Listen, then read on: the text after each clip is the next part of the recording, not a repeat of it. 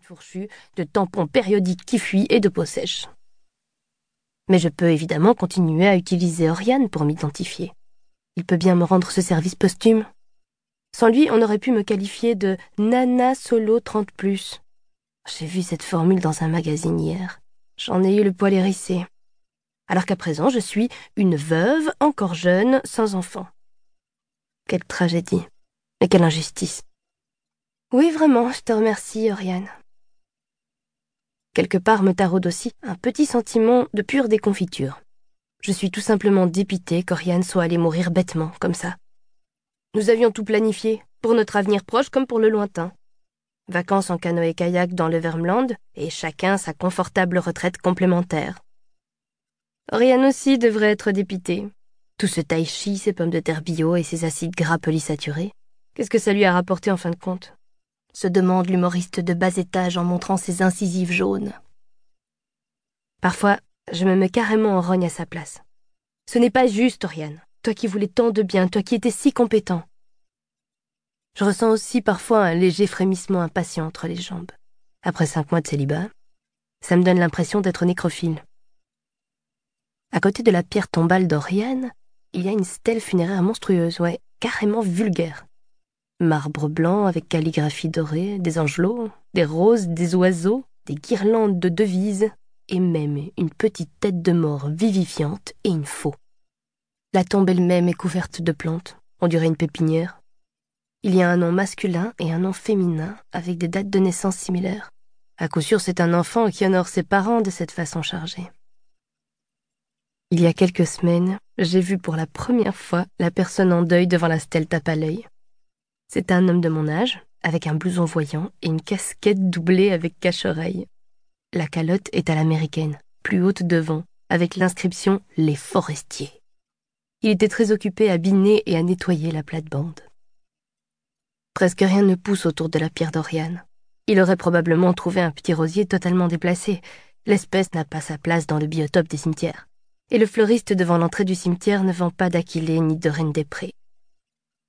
Le forestier vient régulièrement, à quelques jours d'intervalle, vers midi, toujours en trimballant de nouvelles plantes et des engrais.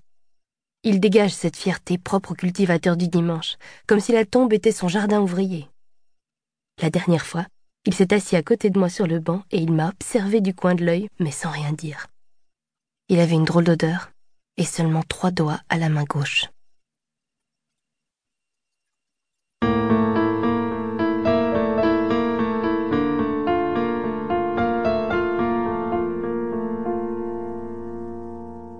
Putain, je ne peux pas la blairer. Je ne peux vraiment pas la blairer. Pourquoi elle est tout le temps assise là? J'avais l'habitude de me poser un moment sur le banc, après l'entretien de la tombe, pour reprendre le fil de mes pensées. J'essayais de trouver un petit bout de ficelle auquel m'accrocher, et qui me permettrait d'avancer encore un jour, ou deux. À la ferme, quand je cavale entre tout ce qu'il y a à faire, je n'arrive pas à penser. Si je ne me concentre pas sur ce que j'ai en main, inévitablement arrive une mini-catastrophe qui me donne un jour de travail supplémentaire. Je plante le tracteur sur un rocher et l'essieu arrière pète. Une vache s'abîme un trayon parce que j'ai oublié d'attacher son protège-pied. Me rendre sur la tombe est mon seul bol d'air. Mais même là, j'ai du mal à me dire que j'ai le droit de faire une pause et de simplement penser. Il me faut d'abord biner et planter et m'activer avant de m'autoriser à m'asseoir. Et alors je la trouve assise là, décolorée comme une vieille photo couleur qui a trôné dans une vitrine pendant des années, des cheveux blonds fanés, le teint pâle, des cils et sourcils blancs, des vêtements ternes et délavés, toujours un truc bleu ciel ou sable. Une femme beige. Toute sa personne est une insulte. Un peu de maquillage ou un joli bijou aurait indiqué à l'entourage qu'elle prête attention à son image et à l'opinion des autres. Sa pâleur, en revanche, ne dit que je m'en fous de ce que vous pensez, je ne vous vois même pas, J'aime les femmes dont l'apparence clame Regardez-moi, voyez ce que j'ai à offrir. Je me sens presque flatté. Elles doivent avoir du rouge à lèvres brillant et de petites chaussures pointues avec de fines lanières, et remonter de préférence leur sein sous votre nez. Rien à foutre si le rouge à lèvres s'étale, si la robe est trop serrée sur les bourrelets, si de fausses perles géantes se bousculent autour du cou. Tout le monde ne peut pas avoir bon goût. C'est l'effort qui compte.